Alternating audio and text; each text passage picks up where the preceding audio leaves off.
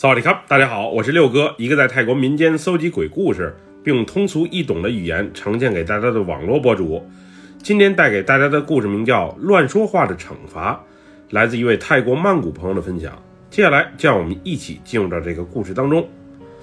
妈，你把我那件蓝色衬衫给放哪儿了？我前几天新买的那件，我就放这里了，咋就不见了呢？肯定是谁手欠。给我藏起来了，奶奶，你身上怎么老是臭乎乎的？这么大岁数了也不知道干净，您还是赶紧去那边坐吧，省得熏着我，影响我看电视的情绪。老爸，帮我把放在冰箱里的可乐给拿过来，快点，我渴了。干什么事儿都慢腾腾的，人没本事，脑子也慢，腿脚还不灵活，怪不得咱家穷。我曾经有一个嘴不饶人的女儿，因为我和我老公晚来得女，所以对她是格外的疼爱。我们收入不高，也没多少积蓄。不过自从有了这个宝贵的女儿，她从小到大想吃什么、想买什么，我们都紧着她来。原以为我们的爱能让她成为一个懂事儿的孩子，谁曾想却惯出了一个嘴不饶人。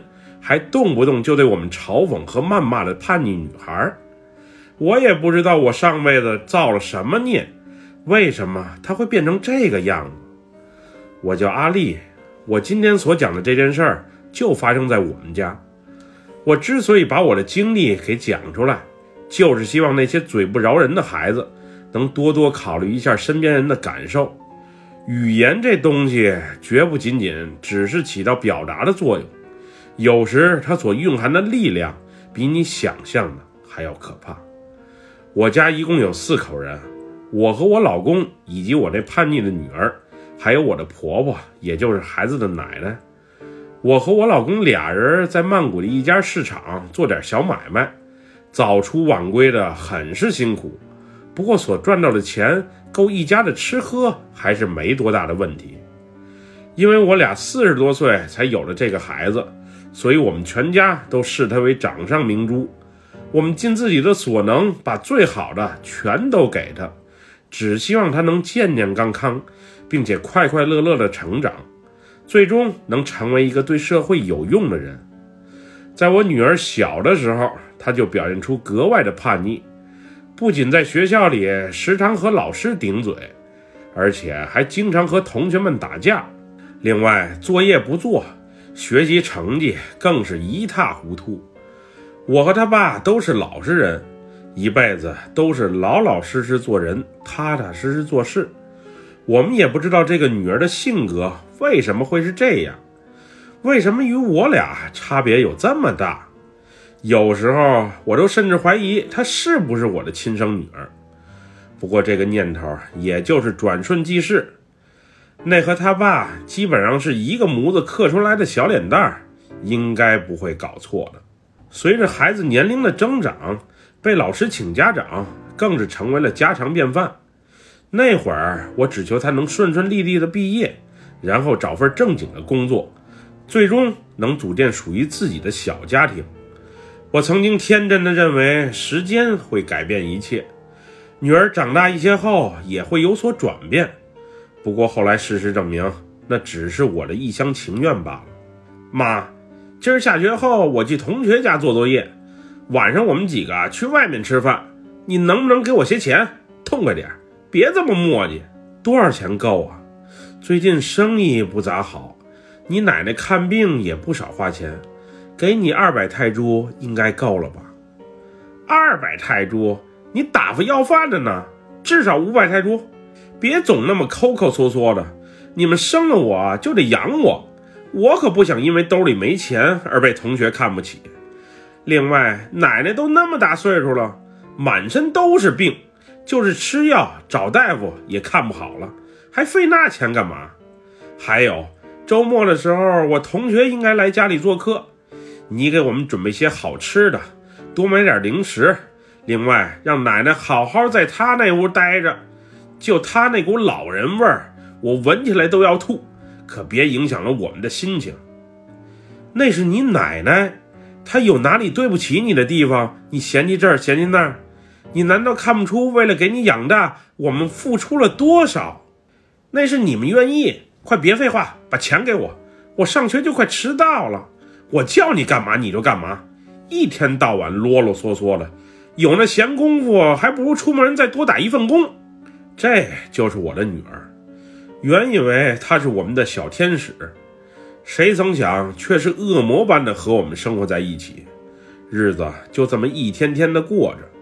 我们全家，尤其是近八十岁的婆婆，都在隐忍着她对我们的语言暴力。虽然我们很痛苦，也很气愤，不过我是实在想不出好办法，让她自己能有所转变，让她能对我们有一份理解与尊重。终于在一次激烈的家庭争吵之后。平时都不怎么说话，只知道默默流泪的婆婆，瞪着眼睛，咬着后牙床，恶狠狠地说了一句：“你这个小丫头，我们都是为你好，你嘴这么不积德，对我们说出这么狠毒的话，小心下辈子遭报应，成为哑巴。有没有下辈子还是回事呢？我可不信那些所谓的因果报应。”我要是变成了哑巴，我宁愿自杀，我可不愿那么愚蠢的活在这个世上。事后，婆婆让我好好管教一下这个叛逆且不听话的女儿，可我哪里有那个能力？小时候都管不了，现在长大了就更难教育了。那会儿因为家里的时常争吵，更是逼得我的老公连家都不想回，一人早出晚归的，宁可在外面摆摊儿。也不愿意回家听吵架。我俩虽然也想过解决方案，也对自己的教育方式进行过反思，不过无论我们如何转变，如何应对，女儿那张嘴始终是得不饶人。对了，还有一件事儿，就是我老公曾经为这事儿特意请教过我们当地的一个大仙儿，人家说我这女儿是我们上辈子的冤家。上辈子我们欠人家的，这辈子人家来找我们偿还。反正我是不信，毕竟他是我十月怀胎生下来的孩子，我是不太也不想相信大仙儿那信口雌黄的言论。不过我感觉那一番话对我老公还是多少有一些影响的。以前他还和女儿讲讲道理，并耐心地引导她。后来则完全放任不管，任由他自生自灭了。那会儿被夹在中间的我，不仅为柴米油盐酱醋茶愁，在外得帮着老公的小买卖，回家还得照顾身体不好的婆婆，再加上有着不省心的女儿。说句实在话，当时我连死的心都有了。奶奶，你不要胡乱动我的东西好不好？你瞧瞧。这衣服你给我洗的都给染黄了，你知道这件衣服有多贵吗？我还急着穿呢，这下可好，穿个屁！你这臭老太婆，赶紧赔我钱！你奶奶也是好心，看你脏衣服胡乱丢着，就顺手帮你洗了。她就是手欠，诚心给我添堵。你这老不死的，一身病钱不少花，还总找事儿。你怎么还不去死，小英？你怎么能这么和你奶奶说话？快给老人家道歉！不就是一件衣服吗？你至于说这么恶毒的话吗？你俩一个脑子不够用，一个浑身都是病，还有我爸那没出息的玩意儿！我怎么生在这么个没有希望的破烂家庭？我们为了你一直都在努力的活着。我和你爸早出晚归的供你吃喝，养你长大，我们都已经尽力了，你还有什么不满意？就你们这点能力，给我这条件的破生活，还好意思说？我都嫌寒碜！呸！那你说我们做成什么样，你才能满意啊？你们三个老东西，赶紧买份保险，然后结伴去死，把保险金留给我就好。你们活着都是多余，难道自己还看不明白吗？那天当我听见这混蛋话的时候，隐忍多年的我一巴掌就扇到了女儿的脸上。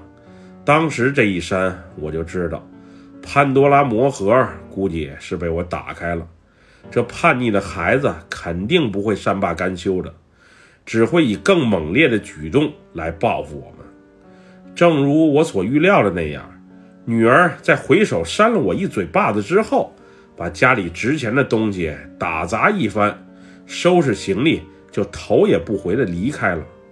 那会儿虽然我有些痛心，不过也做好了心理准备，做好了女儿可能一辈子都不再回来的准备。虽然内心深处我是很惦记他的，不过要是这一别能最终得到解脱，对我们全家也未必是一件坏事。此后的一段时间，小英都没有再回过家。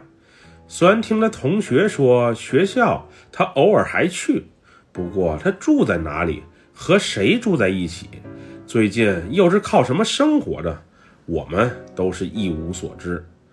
当时孩子他爸也说了，就女儿这种性格，咱们也确实难管。现在既然矛盾都摆在了明面上，并且也激发了，一切就顺其自然吧。他在外面生活不下去的时候，自然会回来和家里要钱的。也许这一次离家出走，能让他感受到生活的不易，最终有所改变，也说不定。那会儿我也是这样想的，毕竟孩子还知道去上学，还知道自己的职责是什么。不过两个星期后，深夜的一个电话却打破了原本的希望。萨瓦迪卡，您好，呃，您是小英的家人吗？啊，是我，您是哪位？我是邦格比警察局的警察。小英现在正在蓝甘平医院的 ICU 抢救中，您方便的话，请赶紧来一趟医院吧。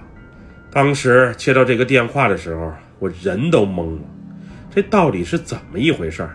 人在 ICU 抢救，还是警察打来的？这到底是什么情况？那天挂掉电话，我就匆匆和孩子他爸来到了蓝甘平医院。后来和在场的警察交流一番之后。我才了解到到底发生了什么。小英和他一众朋友去酒吧喝酒，原本这种娱乐场所是不允许未成年人进入的。不过老板为了挣钱，睁一只眼闭一只眼。因为年轻气盛，再加上醉酒的缘故，小英他们一桌和旁边的一桌起了口角，最终发展成大规模的械斗。混乱中，小英不慎被绊倒，倒地的时候，一个碎酒瓶儿不慎扎到了她的脖子上，还好送来的及时，要是再晚一些的话，估计小命都保不住了。当时隔着 ICU 病房的玻璃，看着躺在病床上的女儿，我的心里别提多难受了。即使她再怎么混蛋，再怎么不听话，不过她始终是我的女儿。要不是我那天的一巴掌，也许他也就不会遭遇如此厄运。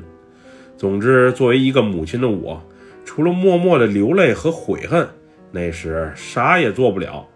但是孩子他爸却挺坚强的，他一直在我身边安慰我，并让我想开些。这场厄运虽然女儿的命最终保住了，不过伤到气管和声门的他，却永远不能再说话了。现在就连喘气儿都有些困难，就更别提什么其他剧烈运动了。经历过这一场浩劫之后，女儿像是彻底变了一个人一样。以前脾气暴躁并且好动的她，现在则更爱一个人静静地待着。每天除了发发呆，就是看看书，那种生无可恋的表情，让我们全家看着都痛心和难受。后来我还老琢磨，这老天爷为什么这么不公，让这么年轻靓丽的孩子遭受如此大的痛苦？我宁愿拿我的声音，又或是阳寿，来换取女儿的健健康康。不过孩子他奶奶的一句话，后来点醒了我。他说：“万事皆有因果。”孩子以前口无遮拦，动不动就破口大骂。应该是让神灵和飘荡在这世上的鬼魂都看不下去了，所以才会遭遇的此劫。这都是天意，也都是命，是无法改变的。如果他要是不遭遇这一劫，可能因为他这张嘴会招惹更大的麻烦，也说不定。到时或许连小命都丢了。所以看开些，别总生活在遗憾和悔恨中，别总让“如果”这个词回荡在痛苦的自责中。这件事的发生也确实让女儿转变很大。现在她每天陪着我和她爸出摊儿，并打些下手。时不时的还自学些美容美发方面的知识。总之，失声后的她，在经历过一段阵痛期之后，现在的生活则重归正轨，并比以前积极阳光了许多。最关键的一点是，对家人也有了一份尊重。现在，我们也带着他四处求医，也希望他能重新发声。毕竟，他的人生之路还很长。这就是我的故事，我女儿遭遇的这一劫，无论是一场意外还是报应，总之，她为自己曾经所犯的错误而遭受到了惩罚，并也因此积极改变着自己。听完我的经历之后，我有一个小小的人生感悟，就是奉劝那些口无遮拦并不懂得尊重的人，无论你遇到了什么事儿。无论你是个多心急、脾气多火爆的人，在乱说话之前，一定要冷静，一定要三思。有时你的冲动，你的一句话，会伤害到你身边的人一辈子。另外，你一时过够了嘴瘾，即使当时痛快了，最后招致的结果也没准是反面的。所以，人与人之间多一份尊重。多一份理解还是很重要的。换个角度来看问题，也许那些争论根本就都不是事儿。本期故事就分享到这里，喜欢六哥故事的朋友，别忘了点赞和关注哟。